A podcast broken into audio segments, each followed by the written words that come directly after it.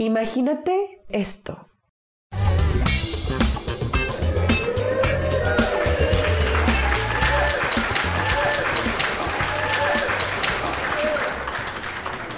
Hola, soy Carla Wasabichi y cuando era directora de una asociación que se enfocaba en involucrar más mujeres en las áreas de ciencia, tecnología, matemáticas e ingeniería, pues yo tenía la chamba de tener que ir a hacer networkings para poder ganchar a más gente y nos pudiera apoyar. Hubo un evento en especial en el que llegué que para mí fue algo sorprendente porque quieras o no, cuando llego pues me fijé en qué había de comer y aparte pues la gente que iba a estar ahí presente. Y no te lo voy a negar, como estudiante, yo también me llevaba mis toppers para ver qué podía agarrarme de ahí. el punto es que llego, hago mi networking, conecto con varias personas y después dije, ya terminé mi chamba, ahora vámonos a disfrutar del premio. Y en ese entonces me di cuenta que lo que estaban regalando eran unas empanadas. Y eso me impactó porque dije, aquí hay dinero. Aquí es la opulencia. Entonces voy directo, agarro dos empanadas porque me quería ver mustia, no quería verme tan abusiva. Y volteo a ver hacia dónde me podía ir a sentar. Y veo una mesa con un señor y dije, ahí es, con él. Llego, me acerco y le pregunto si me podía sentar con él y me dijo que sí, que no había problema. Pongo mi empanada en la mesa y me la empiezo a servir acá con una, o sea, la estaba preparando con un amor y un cariño porque tenía mucha hambre ese día y era como, este es mi premio por el esfuerzo que hice de networkear. Y mientras me preparaba mi empanada me doy cuenta que este señor se me quedaba viendo, lo cual se me hacía raro porque para mí era como, ya se estaba volviendo incómodo. Y tal vez dije, bueno, tal vez es un fetiche para él ver a mujeres gordas comer. Por eso dije, pues lo puedo permitir, pero ahorita le paso mi tarjeta de saldazo, ah, porque esto, este show no es gratis. Cuando ya acaba de terminar de prepararme esta empanada hermosa, apenas le iba a dar una mordida y en eso el señor me interrumpe y me dice, ¿sí sabes por qué nunca vas a tener éxito? Y yo me impacté. Solté la empanada y imagínatela cómo va cayendo en una cámara lenta y todas las cosas ricas y el tomatito encima que le habían puesto cayéndose por el plato. Y yo impactada volteé a verlo y le digo, no, ilústrame por favor. Y me dice, porque eres mujer, porque estás joven, porque estás gorda y se nota que te vale la vida. Me quedé callada. ¿Está cañón? Hacer que yo me quede callada. Pero lo único que le dije fue, mm, ¿cómo sabes? ¿Cómo me conoces? ¿Acaso me sigues en Instagram? Ah, de que stalker.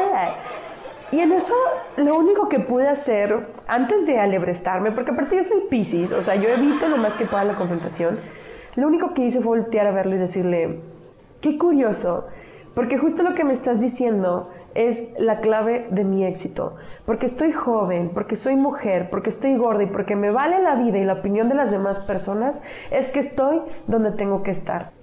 Y muchas veces, cuando recibimos este tipo de discriminación, nos ahogamos o nos hundimos un poquito porque son pues malos consejos, malas cosas. O sea, yo la verdad es que todavía ni siquiera puedo entender cómo es que esta persona tuvo pues la voluntad, por no decir otra cosa, de decirme esto sin siquiera conocerme y faltarme el respeto de esta forma, pero al final se lo agradecí porque muchas veces vienen los mejores consejos con las malas intenciones de algunas personas. Y aquí te va otro ejemplo. Una vez después de terminar de dar una conferencia, se me acercó una chavita y me dijo que admiraba cómo es que yo podía ver las cosas positivas de la vida y las cosas positivas y reales, no acá como en una cosita todo amarillo y todo es perfecto y bonito.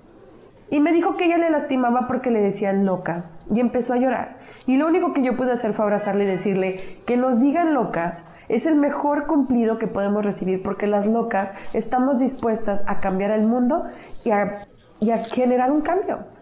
O sea, a generar un impacto.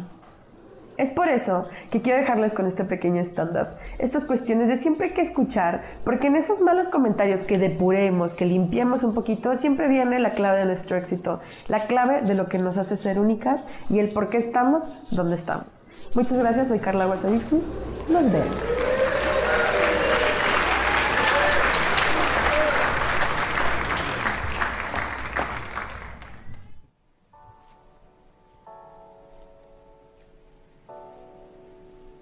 Cuando mi amiga Guasa me contó esta historia en la preparación de este episodio, y fiel a su estilo, no te voy a mentir, me dio risa, por supuesto.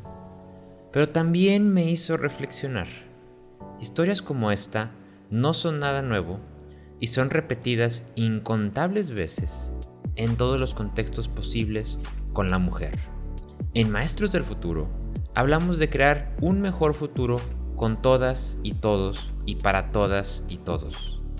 Y desafortunadamente la mujer ha sido desplazada, invisible y obstaculizada en crecer y contribuir.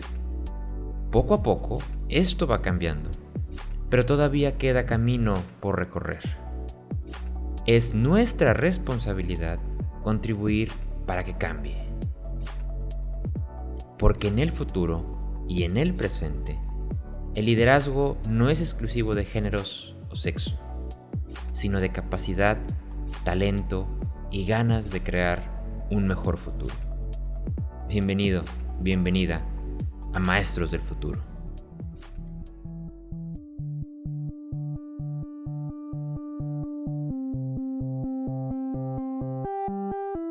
Las reglas sobre el trabajo se están borrando más y más rápido.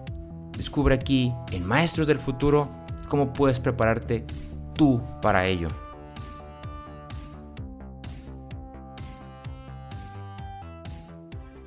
Hola, yo soy César Cosío, socio de Maestros del Futuro y tu conductor de este programa.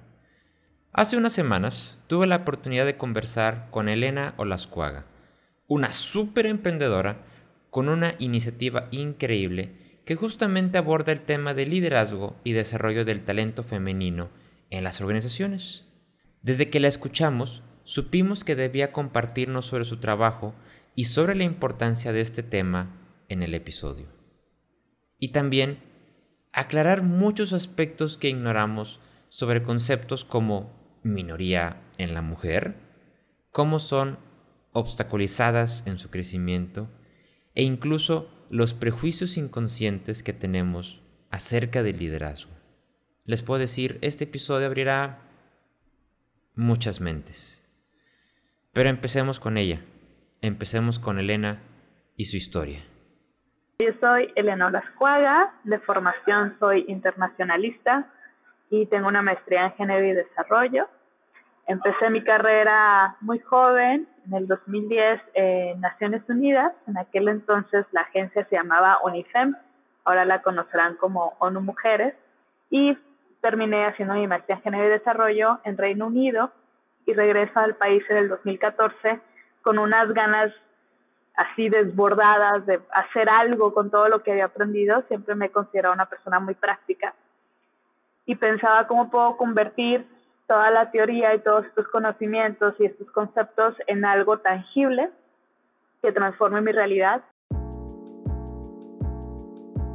Elena es fundadora de La Escuaga, una empresa social que trabaja por la movilidad de las mujeres e impulsa el talento femenino en las empresas que las contratan para mandos medios y puestos operarios.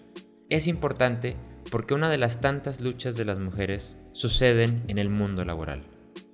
Hoy en día persiste la inequidad y la discriminación en ese sector. Según la Organización Mundial del Trabajo, en América Latina y el Caribe, las mujeres ganan el 84% de lo que gana un hombre.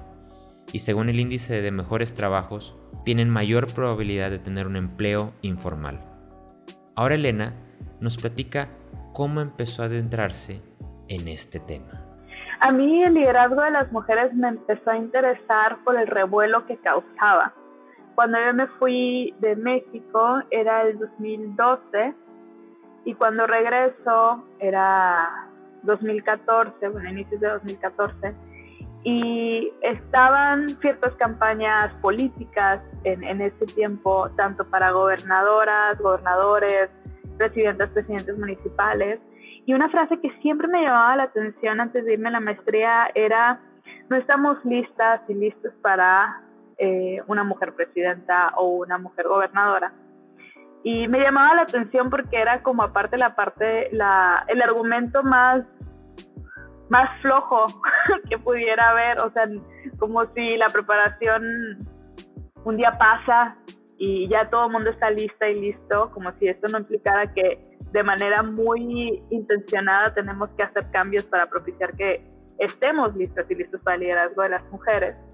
Y en la maestría, cuando estudio liderazgo de las mujeres, me pareció súper interesante ver cómo el espacio público eh, uno te dice, si nosotras como ciudadanas, después se nos invita a pasar a estos espacios y estos espacios ya están codificados, es decir, ya existen conceptos, ya existe una cultura, ya existen valores, ya existen parámetros que fueron hechos sin nosotras, incluyendo la palabra liderazgo.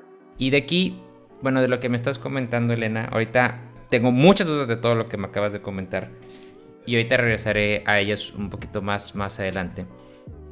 Y se habla mucho de la desigualdad, se habla mucho de la inequidad. Y quiero empezar por ahí. Yo tengo una como analogía, que a lo mejor es una analogía no muy buena, que los problemas sociales, económicos, ambientales los podemos ver como si fueran un gran océano. Y si el océano está mal, ni modo que corrijamos todo el océano, porque es, es muy complicado. Entonces tenemos que concentrarnos como en pequeñas partes, ¿no? Incluso digo, tienes que concentrarte hasta tener un charquito para, para ello. Y, aquí nosotros eh, vamos a concentrarnos como desde el punto de vista más, más este, laboral. Hay una frase del Foro Económico, bueno, una frase, una, una estadía que dio el Foro Económico Mundial hace unos años, que decía que podían pasar hasta 118 años para que las mujeres tuvieran las mismas perspectivas de carrera que los hombres. Y desde tu perspectiva, ¿cómo es este problema de inequidad en las empresas, en las organizaciones. y quiero hablar de organizaciones porque yo sé que no es solamente un punto de vista de las empresas, es un punto de vista que entra pues, en todos los tipos de organizaciones que, pueden existir. Y desde tu perspectiva, ¿cómo, cómo se ve esto? O sea, ¿cómo, cómo, cómo se representa, cómo se manifiesta y cómo afecta? Pues están desde microacciones que que no se entienden y no se ven como desigualdad, pero que cuando hacemos una pausa y reflexionamos, decimos, ay, bueno, sí es cierto, ¿por qué digo eso? Y, creo que en los espacios de trabajo, como cualquier otro espacio, y por eso nos encanta hacer lo que hacemos desde un liderazgo compasivo, ese es un tema reactivo, porque al final de cuentas eh, puedes sentir que toda tu forma de interacción está siendo cuestionada, ¿no? Si tú eres el que le dice niñas, a tus colegas, pero se los dices de cariño y te están diciendo que eso es como infantilizarlas y perpetuar las igualdades, puedes estar muy reactivo porque se los dices con mucho cariño, ¿no? Y eso no quita que se los digas con mucho cariño que estás infantilizándolas. Este, entonces, en las empresas nos pasa que hay reactividad, por un lado, y hay otros perfiles la reactividad viene más de perfiles quienes se sienten atacados y atacadas a nivel personal, a nivel de identidad. Y es muy fuerte, o sea, imagínate sentirte así, por supuesto que hay una, una reacción como a modo de, de querer asegurar la, la, la, la, confianza de que lo que estoy haciendo y he hecho toda mi vida no está tan mal. Puede ser un, un momento fuerte. Y por otro lado, tenemos perfiles que están muy abiertos a, cuestionarse, pero que tienen mucho miedo a hacerlo mal y terminan haciendo nada. Ahora, también hemos visto, y particularmente la escuela trabaja con empresas que tienen programas de diversidad, inclusión y género ya instalados, que tienen comités y muy especialmente que tienen presupuesto. Porque también en el nivel de seriedad del presupuesto es el nivel de compromiso que tienen porque si no caen y pues no sé, mis aliadas eh, que lo hagan a lo mejor pueden pensar diferente, pero para mí es muy significativo que una empresa dedique presupuestos para transformar sus propias dinámicas y cultura organizacional. Y por otro lado existen estas otras empresas que quieren como ganar, salir ganando como siempre y en todo, que aparte se los hagan gratuito, que no le cobren, que venga y, hable alguien, este, pues sí, alguien que lo haga gratis ese día y nada más un día. Este, entonces, con esas empresas nosotros no trabajamos. Y también a las aliadas siempre les digo, no es un trabajo gratis porque es como seguir pensando que esto no tiene importancia, que esto no amerita presupuestos, que esto no amerita cambios organizacionales y lo amerita, necesita toda una una estructura para que sea posible. Oye, y, aquí me sale una pregunta que, justamente me ha tocado ver mucho y, quiero conocer tu perspectiva. Desde el punto de vista laboral, se habla de diversidad e inclusión, ahorita tú dijiste diversidad, inclusión y género, y se habla de que las mujeres son minoría. Y, hablando un poquito de esto, de, usar la terminología correcta, o sea, el tema es que es minoría por los puestos de liderazgo que ocupan en un momento determinado, porque no es, no es minoría poblacional. O sea, si nos vamos a un tema de, de, de esta perspectiva, no es minoría poblacional. Pero entonces, ¿a qué nos referimos con minoría y por qué se utiliza particularmente ese término? Yo no lo usaría.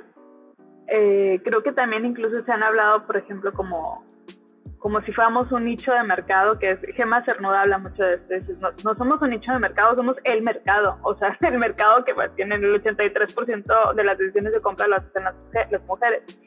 Eh, creo que tiene que ver con la internalización de, de estas desigualdades y de la, de la subvalía, lo que platicábamos. O sea, hay una, somos minoría en, en, la, en, el imaginario de la gente cuando no somos minoría.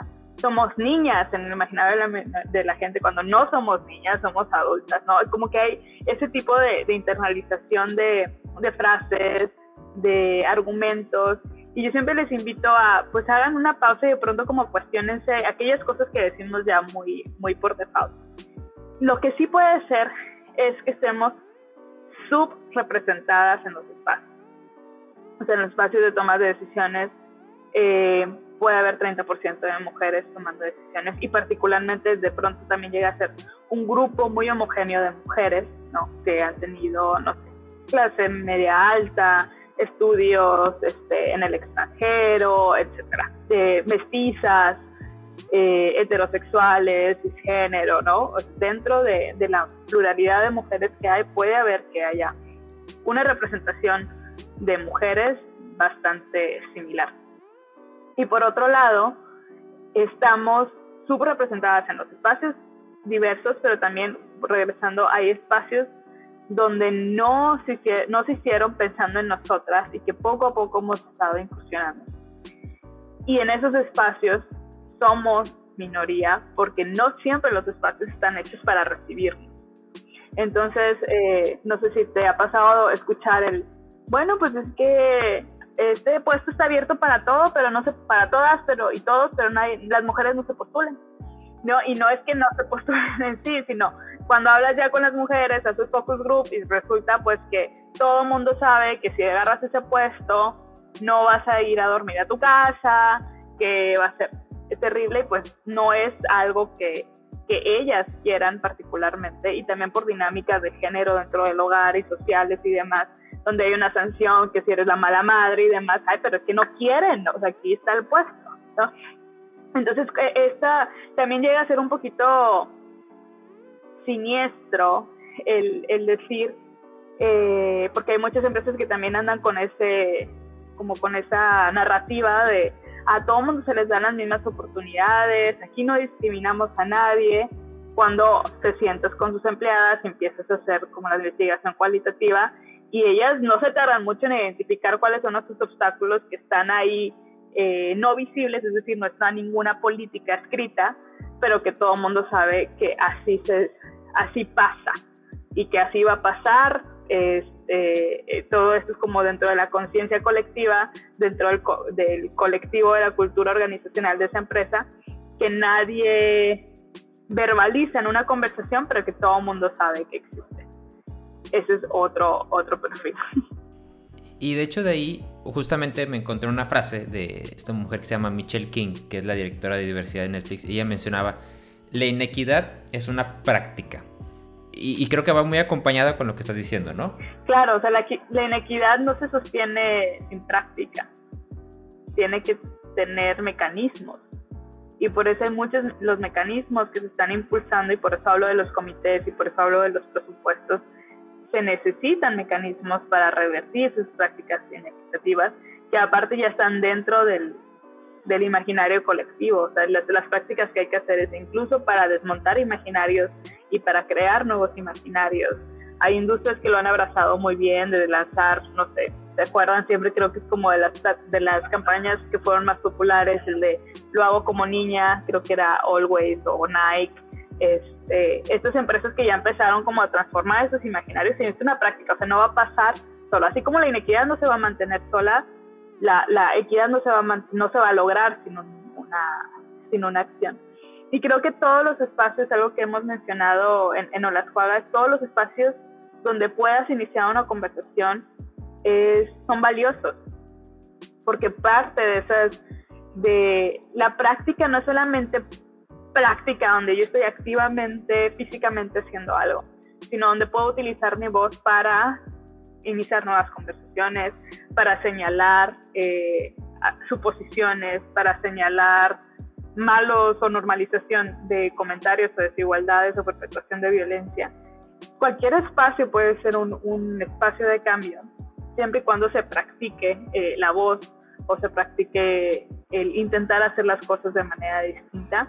Oye, Elena, y, de ahí me encantó esta frase, no, no somos un nicho de mercado, y, también me ha tocado mucho, me ha tocado ver algunos proyectos que dicen el nicho de mercado de las mujeres, y yo, híjole, este, como que la cosa no, no empieza muy bien por ahí. Pero, ¿qué beneficios tú ves que esto trae a, una organización como tangibles, puntuales? El hecho de que, ¿sabes qué? Digamos, vamos a tomar acción para que esto ya no exista. Creo que el ejemplo, recuerdo muy bien esa campaña. O sea, ¿qué, qué beneficios tiene el sí decir, ¿sabes qué? Esta es una, a lo mejor una realidad que existía, es una realidad que ya no acepto y es una realidad que tenemos que cambiar. En el, en el caso de las empresas y cuando trabajamos a nivel operario, una realidad muy tangible es el sentido de pertenencia que ellas pueden tener hacia la empresa. Eh, uno, primero, el fortalecimiento del sentido de significancia, al decir, yo sé lo que, lo que soy, sé lo que valgo, y el sentido de pertenencia porque en este lugar saben y reconocen ese valor que yo tengo.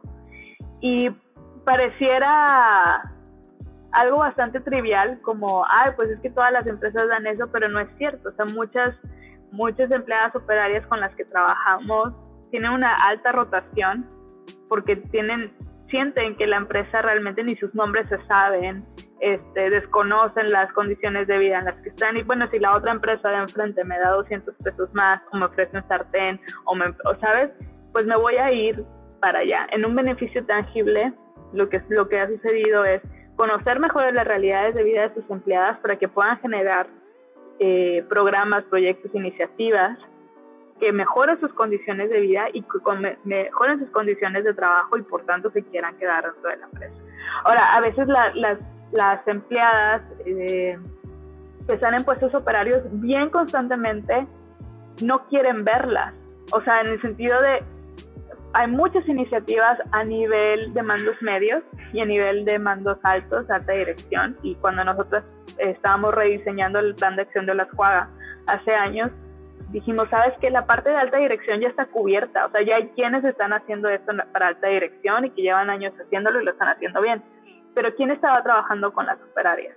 Y todavía vemos, por ejemplo, que es 8 de marzo y se organizan eventos corporativos para las profesionistas y las operarias siguen en planta, ellas no paran y, y justo porque nació el 8 de marzo, por las mujeres que estaban trabajando en las fábricas, entonces las mujeres obreras. Entonces, e, este, cuando nosotros identificamos esto, dijimos, hay que hacer algo con las operarias. Y hay empresas pocas, muy pocas, pero que sí ya están dedicando la atención porque y lo están haciendo hasta que ven que hay una, una un beneficio económico. La rotación de personal cuesta bastante. Eh, en, ciertas temporadas cuesta más, cuando son temporadas altas para, para las empresas. El otro dato que tenemos que nos impactó mucho, esto es latinoamericano, es que las, el 75% de los agresores utiliza recursos de su trabajo para violentar a sus víctimas. Es decir, el celular, la compu, el carro, name it, ¿no? Entonces a las empresas por supuesto que esto les tiene que interesar porque es como si te dijera, si sí, por si hay como, creo que si hay empresas que pues, te dicen, oye, por si no te lleves papel de la oficina para, para tu casa o como los recursos de trabajo son del trabajo, imagínate si supieras que lo están utilizando para violentar a otras personas. Entonces las empresas empiezan a, a tener ese tipo de reflexiones de que ya no pueden sostener dinámicas donde avalen que esas situaciones sigan pasando y que tiene beneficios hacerlo. Y no nos gusta tanto hablar de los beneficios porque si no se vuelve una cuestión eh, instrumentalizada, es decir, no lo estamos haciendo porque las mujeres tengan el derecho a la movilidad social y el derecho a la dignidad humana, sino lo estamos haciendo por temas de productividad es, es, una narrativa una diferente a la otra y a lo mejor las empresas sí, de plano me van a decir, lo estoy haciendo productividad, por productividad y no por dignidad humana, Eh, y bueno, pues a veces así es como se empiezan a involucrar, pero no termina derivando en mayor dignidad humana, en mejores condiciones de vida, en mejores condiciones de trabajo. El fenómeno de la desigualdad empresarial entre mujeres y hombres es sostenido a través de prácticas que, bueno, como explica Elena, ya están interiorizadas en el imaginario colectivo de las personas. Esos obstáculos invisibles que describe Elena son las acciones y las palabras que muchas veces pasan desapercibidas. Es por eso que deben existir mecanismos para revertir estas prácticas. Porque así como la inequidad no se mantiene sola, esto es bien importante, la equidad tampoco va a llegar sola. Ahora, la pregunta es, ¿cómo una empresa, cómo una persona pueda empezar a atacar este problema? Eso lo platicaremos después de este corte comercial.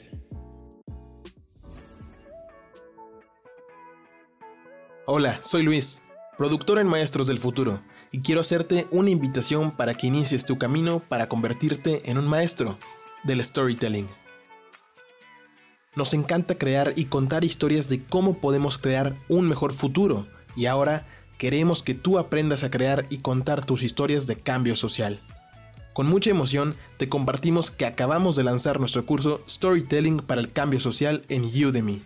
En este curso lograrás contar la historia de cualquier idea que tengas, vas a mejorar tus habilidades de comunicación y tendrás un marco que te permitirá inspirar a que las personas crean en lo que tú crees. Por su lanzamiento, estamos ofreciendo un descuento del 50% para que inicies tu camino como maestro del storytelling con el cupón SOYMDF. En la liga de este episodio encontrarás el acceso para el curso con el descuento, y si no, nos puedes encontrar en Udemy como Storytelling para el Cambio Social y usar el código SOYMDF. Estaremos encantados de compartirte nuestra pasión. Ahora sí, volvemos al show. Ya se planteó el gran problema que significa la inequidad de género dentro de las empresas, así como los beneficios que pueden existir si se llega a atacar el problema. Ahora hablaremos sobre aquello que necesitan las y los líderes y las empresas para tratar de resolver este fenómeno. Esto desde un nivel colectivo e individual. ¿Qué tiene que suceder en la organización para que en este caso, pues finalmente es un poquito como de cascadeo, ¿no? El, líder o la líder tiene que estar convencido de que algún programa de esta naturaleza tiene que suceder para eh, conseguir X o Y objetivo. ¿Qué, debe pasar ahí? O sea, ¿qué debe pasar? Eh, ¿Es un tema de convicción de ese lado? ¿Es un tema de conocimiento de ese lado? O sea, ¿cómo, cómo lo lograrías tú? Híjole, sabes que nuestra experiencia nos dice que tiene que haber un KPI, un indicador. Si no, si no tiene un indicador que mover, es súper difícil que se sumen. Así como por medita voluntad, es bien difícil que se sumen. Otro factor que vimos es eh, a nivel individual, a nivel de persona, eh, y sí, un, un tanto de empresa también, es los rankings el prestigio, la imagen, ¿no? El, las 500 mejores empresas, este, eh, o, una posición eh, de VP. A mí me tocó verlo de otra perspectiva, desde un punto de vista de sostenibilidad ambiental, ¿no? Hasta qué punto ha puesto a una sostenibilidad ambiental en cualquier proceso, es hasta que me van a medir por ese proceso. Pero de aquí eh, va, supongamos que sí existe el KPI, que sí, hay, hay, un interés, vamos a ponerlo que sí hay un interés genuino de hacerlo, ¿ok? Y se empiezan a dedicar eh, las, las, eh, los procesos, el presupuesto, lo que tú quieras para, para empezar a, a, meter el tema, para empezar a avanzar la agenda. ¿Cuáles son esas acciones que debe tomar él o la líder para, sabes que no hay nada, no hay nada? Entonces, ¿cómo inicio?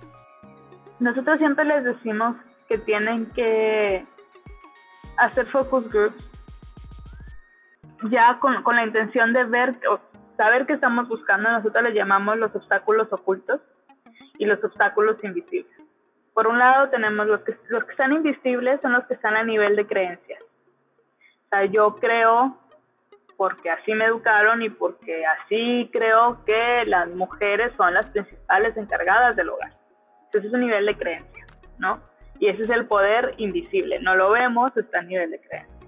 Y hay que ver qué creencias están presentes en la población que estamos empleando. Nosotros realizamos diagnósticos. Vamos a ver qué actitudes sexistas, machistas y misóginas están presentes en, en el personal. Y una vez que identificamos, identificamos a los perfiles.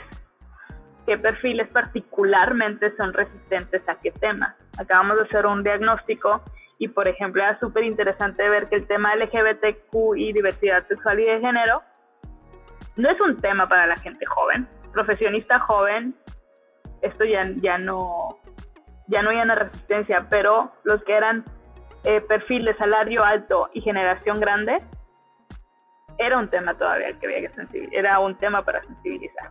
Entonces, eh, es definitivamente un diagnóstico por donde yo empezaría y después una investigación eh, cualitativa de focus group de identificar cuáles son los obstáculos que se identifican dentro del trabajo para que estos entornos sean más incluyentes, para que estos entornos sean mejores, para propiciar la diversidad eh, en, el, en el día a día. Cuando no hay una voluntad como la que, la que me estás diciendo, tenemos otra puerta de entrada y entramos por sensibilización.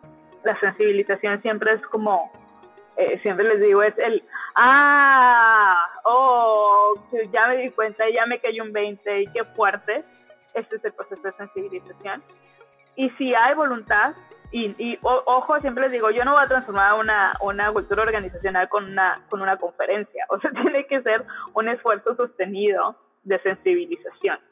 Capacitamos particularmente en cómo hacer un diagnóstico cualitativo a través de nuestras metodologías de empatía profunda, como qué tipo de, dinámicas hacer, qué tipo de conversaciones empezar para empezar a sacar la información de obstáculos ocultos, es decir, de dinámicas laborales y, y sociales que están inhibiendo eh, la, diversidad y la igualdad el interior de la empresa.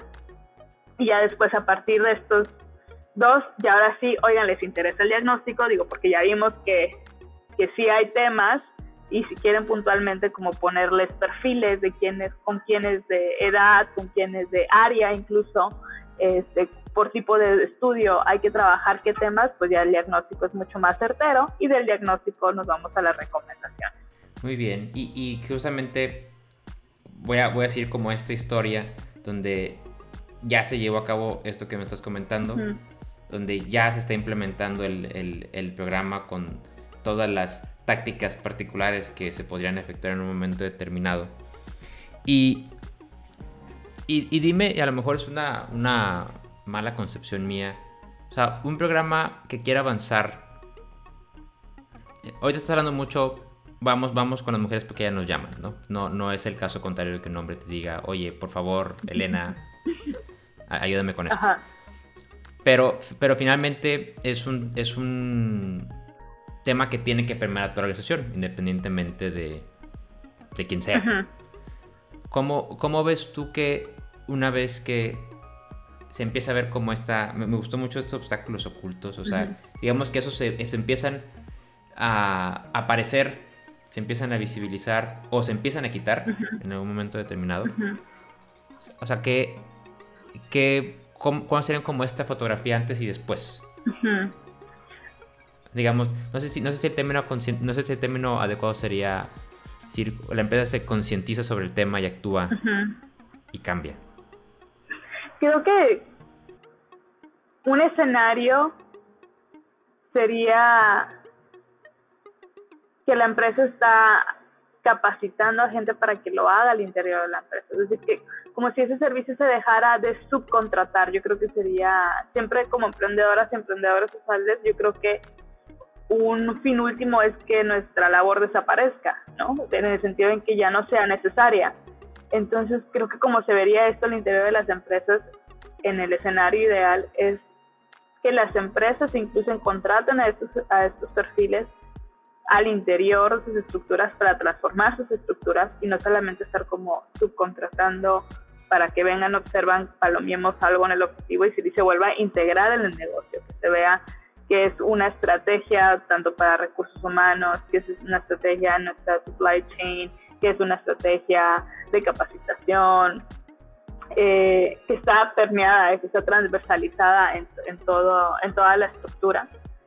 Eh, que hay puntos focales y, puntos que coordinan y que reportan con, con las cabezas o las los directores. Así se ve y también se ve con el, debido cuidado y la seriedad, o sea, no, no algo como nada más un proyecto de una vez, sino algo que se queda y que está constantemente sucediendo. Y de ahí me sale una, una nosotros nos encanta aquí hablar de, historias y, y, y, de ahí de tu trabajo, eh, de la causa que estás eh, trabajando para o sea, hablando de historias, ¿cuál ha sido la historia más impresionante que te haya tocado escuchar, que te haya tocado vivir, que te haya tocado ser parte, particularmente de esto en lo que estás trabajando y de lo que te apasiona?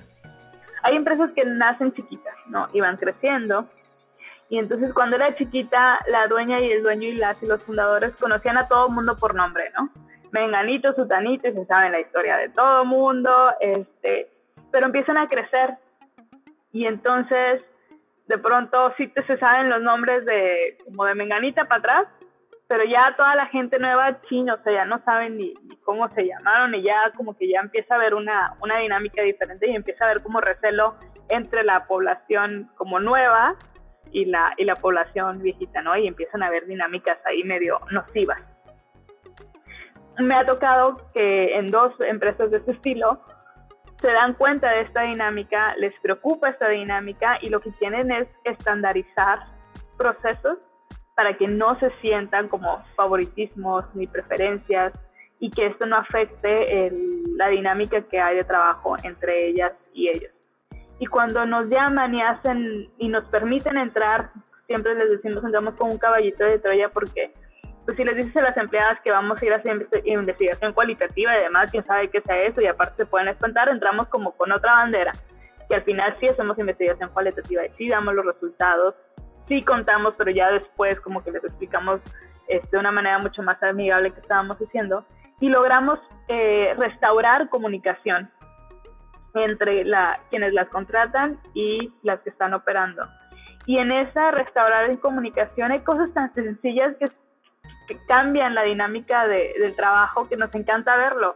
Este, me acuerdo mucho en una, de, en una investigación que estábamos haciendo, ya como que por fin logramos que se abrieran, que se sintieran en confianza y una de ellas dice, ¿sabes qué? Es que yo no veo, no veo, o sea, la luz está bien bajita, no puedo estar cosiendo en una luz tan tenue cuando estaba en otro trabajo había una lamparita directa en la, en la máquina de coser y entonces yo podía coser y súper padre. Y en eso sucedió que entró el dueño de la empresa al, al, al, a donde estábamos dando la capacitación y la chava se puso blanca, ¿no? Estaba, de pronto le dio como mucha pena, como mucho miedo y que, ay, me van a correr y, y que supieran que no, no, no le iban a correr el, es que esto realmente era una iniciativa de este hombre que estaba queriendo mejorar sus condiciones de vida. Para nosotros es bien especial verlo y después saber que quienes contratan nuestro servicio no se tardan nada en empezar a implementar los cambios que ellas ya les dijeron. Eso para nosotros son como los, las historias más bonitas eh, que hemos recopilado como el accionar rápido y el no nada más invitarnos, ver algo, decir, ah, sí, qué interesante, y hacer nada, nada, nada con ello. Ese sería. Este, no puedo dar muchos detalles de las diferentes empresas, pero así, así es como saber. No, y, qué padre, no, de hecho yo me ha tocado ver que, que, que en las historias hay como... Finalmente, las historias las interpretamos y nos pegan de distinta forma, dependiendo, y, y siempre me gusta escuchar como esta variedad de, perspectivas y, creo que me, permite conectar muchísimo a, una, ya para ir cerrando la entrevista. Definitivamente, bueno, e, esa es mi, quizás mi perspectiva y aquí me dirá si, si, si es la adecuada o no. Creo que, creo que el tema se ve diferente desde los, dos, desde los dos géneros, ¿no? Desde el tema de hombres y de mujeres. Y me gustaría que cerráramos un poquito con eso, en cómo debería empezar el hombre y luego cómo debería empezar la mujer. Fíjate que para mí siempre el espacio privilegiado para los cambios, o donde inician los cambios, son a nivel individual. Creo que los hombres tienen que estar reflexionando todo aquello que les parezca obvio, empezar a reventarlo, empezar como a cuestionarlo. Y entre ellos, que es algo que les cuesta mucho a los hombres hacer, es cuestionarse entre ellos y no estarse solapando y el, el como el el, el señalamiento de decir, oye, ¿qué onda con esto? Porque no sucede. Hemos hablado mucho entre aliadas de los grupos de WhatsApp de hombres. O sea, cómo hay ciertas cosas que no deberían de pasar, o sea, no deberían ser aceptadas bajo ningún, ninguna circunstancia, pero nadie levantó la voz y nadie dijo nada, ¿no? O tengo amigos, a mí, sí, amigos, familiares, hombres, y, estaban en un chat y mandaron esto, ¿y qué hiciste? ¿Qué dijiste? No, pues nada, es que luego se va a enojar y me va a dejar de hablar, este, o no, porque luego todos se van a poner ahí raros, este, ¿no? Entonces le tienen mucho el miedo al conflicto entre, entre ellos mismos y ahí es a donde quiero incluso que vayan. O sea, si hay miedo al conflicto, es porque hay miedo a las sanciones que hay entre, entre ellos. Y e, incluso es donde siempre les digo, porque hay sanciones económicas, porque hay sanciones profesionales y laborales con que tú retes a otro colega y ya no puede decir barbaridades. Eso quiere decir que entonces este sistema de desigualdades está tejido con recompensas y sanciones y que es más allá de lo individual. ¿no? Este tipo de, de, reflexiones es donde yo les invito a los hombres a empezar. es más, si quieren, olvídense de nosotras y empiecen a ver cómo se relacionan entre ellos, entre ustedes, y cómo empezar a hacer otras, otras formas de convivencia donde el cuestionamiento sea permitido y no sea considerado como, eh, en mi tesis de maestría lo llamo, los hombres no tienen problema en que se les cuestione, siempre y cuando no ese cuestionamiento no nos ponga a todos en riesgo. Es decir, si este cuestionamiento, pues cuestiona a César nomás, pues está bien, nada más es para César. Pero donde ya César empieza a cuestionar como dinámicas en las que todos estamos, es donde ya entonces la, la libra empieza a saltar, ya no gusta tanto, este, mejor César que ya no venga la carne asada, que ya no, este, ya no lo invitamos para ciertas dinámicas o ciertos este, eventos sociales. Eso sería para los hombres. Para las mujeres eh, particularmente con las mujeres, como ya tenemos mucho más camino recorrido trabajando en acción con ellas, más allá de investigación, eh, nosotros siempre les invitamos a desmontar los actos de misoginia cotidiana que tienen hacia ella y hacia otras mujeres. Eh, el, el, el, darse cuenta, y les decía en una conferencia que di en una empresa que es una industria masculinizada, por de alguna manera, y les decía, yo prefiero decir que soy misógina, que así como tener esto en el radar, de que eh, tengo la misoginia internalizada, y una vez que reconozco que soy misógina, tengo mucho cuidado en, lo que digo para no seguir perpetuándolo. Es como, como no sé, es, es, una especie de analogía, es como aceptar que soy algo, pero para tenerlo en el radar y no para andarlo diciendo, ¿no? Para tener cuidado, porque luego pasa que sí me, me duermo en mis laureles y digo que yo cero misógina, cero machista, cero sexista, desde esa postura puedo estar haciendo un chorro de barbaridades porque yo no soy ni machista, ni misógina, ni sexista, ¿no? Entonces en esta ilusión, pues todo lo que yo digo siento que es correcto y, no me, y me dejo de cuestionar. Es preferible que empecemos a, a ver cómo la misoginia está internalizada en nosotras, está internalizada en las formas en las que convivimos con otras y con nosotras mismas para empezar a cambiar esos patrones, que es, por ejemplo, uno de los temas que trabajamos siempre en sensibilización. Y por otro lado, a nivel individual, cada quien en sus, en sus espacios de trabajo, entender que el trabajo es un espacio de transformación, es un espacio, en el trabajo convivimos y coexistimos diferentes realidades socioeconómicas. En el trabajo está una, el trabajo es una vía para realizar, para sentirnos realizadas y realizados. Y el trabajo puede ser un espacio para cambiar, para acelerar y catalizar procesos, o puede ser un espacio para profundizar y exacerbar eh, desigualdades y dinámicas nocivas. Y siempre la pregunta es, ¿dónde quieres que esté tu energía creativa? quieres que esté dedicada a, a, destruir, a exacerbar, a profundizar desigualdades, o quieres que tenga una energía eh, creativa que concilie, que propicia encuentros, que cataliza y acelera cambios de unión. Y esa es una elección muy individual que puedes hacer momento a momento, día a día, eh, reunión a reunión que tengas. No, me, me, encanta, me encanta porque yo, yo coincido igual que tú. O sea, el cambio eh, bajo cualquier dirección tiene que venir como de un convencimiento. Hay una... No, no conozco bien cómo la frase, decía, yo te puedo dar 10.000 argumentos de por qué deberías hacer X o Y, pero si tú no te la crees y no lo quieres hacer, no lo vas a hacer. Y, y, me gusta mucho esta, de hecho es como de las últimas preguntas que, que te quiero hacer, pero hace rato me estabas platicando un tema de aliados. Y justamente hablé, bueno, no hablé, perdón, estaba escuchando el tema de que eh, para avanzar sobre esto se debe encontrar muy claramente los aliados que te permitan avanzar. Claro. Y, bajo esa perspectiva me gustaría eh, que, me platicas un poquito ustedes cómo lo hacen y también, eh, y, perdón, y también con ello las personas que si les interesa, que a lo mejor sí, sí están a punto de, alzar la voz o están a punto de tomar acción, ¿cómo pueden convertirse en esos aliados, en esas aliadas en esto? Nosotras a, toda nuestra comunidad que se acerca para con la pregunta cómo podemos apoyarte, les decimos aliadas o aliados. Y hace recientemente encontramos una definición que nos pareció que, retrataba realmente el espíritu de lo que queremos decir con esta palabra y te la voy a leer. Y nosotros entendemos por aliadas y aliados a personas que pertenecen a un grupo dominante o con ventajas por motivos de raza, por motivos de poder, por motivos de privilegio. Y estas personas se unen a los esfuerzos de desmantelar el sistema que les da poder o privilegios sobre ciertos grupos que están excluidos y oprimidos. Esta es una definición que encontramos en, una investigación que nos mandaron. Eh, Mila, Scares y Reason son los autores de esta definición.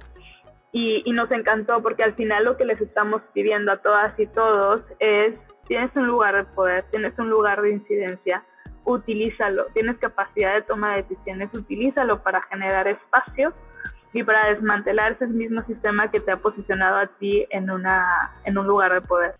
Muy bien, muy bien, Elena. La verdad, creo que tenemos una gran, una perspectiva muchísimo más amplia, muchísimo más clara sobre este tema.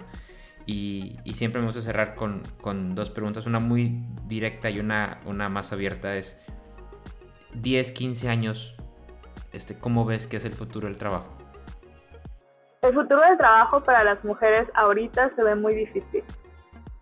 Son a quienes más están desocupando las empresas. De acuerdo a cifras del COVID, son las que aumentaron su desocupación. Eh, hay industrias que con toda la toda la revolución que hay en cuanto a industrias de la información, eh, inteligencia artificial, etcétera, son los trabajos que están ejerciendo las mujeres los que van a desaparecer. RH, eh, nómina, este, en, plantas operativas, en las industrias donde hemos estado, pueden ser sustituidas sin... Nada más les faltan unos cuantos años, pues. Eh, lo veo así difícil en, en 15 años. Sí, no hay acciones más intencionadas de cómo hacer que el futuro del trabajo sea y represente oportunidades para todas y para todos. Si, el futuro del trabajo no se, si no nos detenemos a pensar cómo el futuro tiene escenarios diferentes para hombres y mujeres, si seguimos pensando que oportunidad significa lo mismo para hombres y mujeres, entonces estamos exacerbando brechas, porque el futuro no implica las mismas oportunidades para hombres y para mujeres desde donde estamos ahorita y yo lo vería, por un lado, así, menos optimista. Por otro lado, creo que hay, como te decía, más voluntad, más vocabulario, más eh, interés probablemente con algunas empresas para hacer cambios profundos. Y no sé si en 15 años donde ya se va a ver como, ah, mira, ya está la industria automotriz este, bien, bien alineada con, con esto, al menos una empresa que emplea a una cantidad grande de personas en todo el mundo. No sé, ese sería mi mejor escenario, donde ya esto está institucionalizado al interior de las empresas. Ese sería lo que yo quisiera ver probablemente en 15 años institucionalizado y con esfuerzos que van más allá de la alta dirección y que aterrizan este, a todas, todos, todos los puestos al interior de las empresas, incluyendo o haciendo el, el énfasis particular en la experiencia de trabajo de operarios y operarios. Es nuestra responsabilidad trabajar conscientemente en lograr ese cambio y esa equidad e igualdad laboral. El futuro del trabajo representa muchos retos y este es uno de ellos. Y sí, como en todo puede haber esa versión pesimista y más optimista. Trabajemos para que todas y todos juntos logremos esta segunda. Te invito a que empieces a trabajar en tu empresa y tu trabajo para lograrlo. Creo firmemente en que esa solución nos traerá grandes beneficios como organizaciones y como sociedad. Yo soy César Cosío. Gracias por escucharnos. Maestros del Futuro es una producción de la agencia Ruya, una empresa de Simple Change, una empresa creativa dedicada a contar las historias que están creando un mejor futuro. Conoce más de ellos y sus servicios en www.somosruya.com. Suscríbete a este podcast en Spotify, Apple Podcasts, Google Podcasts o nuestra página de internet www.maestrosdelfuturo.com. Síguenos en nuestras redes sociales, nos puedes encontrar en Facebook, Instagram, LinkedIn y Twitter como Maestros Futuro, donde publicamos contenido educativo para que aprendas más sobre las habilidades necesarias para crear un mejor futuro con tu trabajo. El productor de este episodio es César Cosío. La edición y masterización del episodio corrió a cargo de Luis Rodríguez. Agradecemos a Elena Lascuaga por compartirnos acerca de su experiencia y trabajo en Olascuaga MX y acercarnos más a entender el futuro del trabajo. Conoce más de ellas y su trabajo en los links y redes que dejamos en la descripción del episodio. Agradecemos a Carla Wasabichi por compartirnos ese grandioso stand-up al principio de nuestro ejercicio de imaginación. Conoce más de ella y su trabajo en las redes que dejamos en el link del episodio. Si estás motivado y motivada a impactar en tu futuro, ya sea con innovaciones o educación para el futuro, escríbenos a hola.simplechange.com.mx o visita nuestra página www.simplechange.info. Finalmente, recuerda que las ideas simples pueden producir grandes cambios. Esperemos que este episodio sea un detonador de ellas.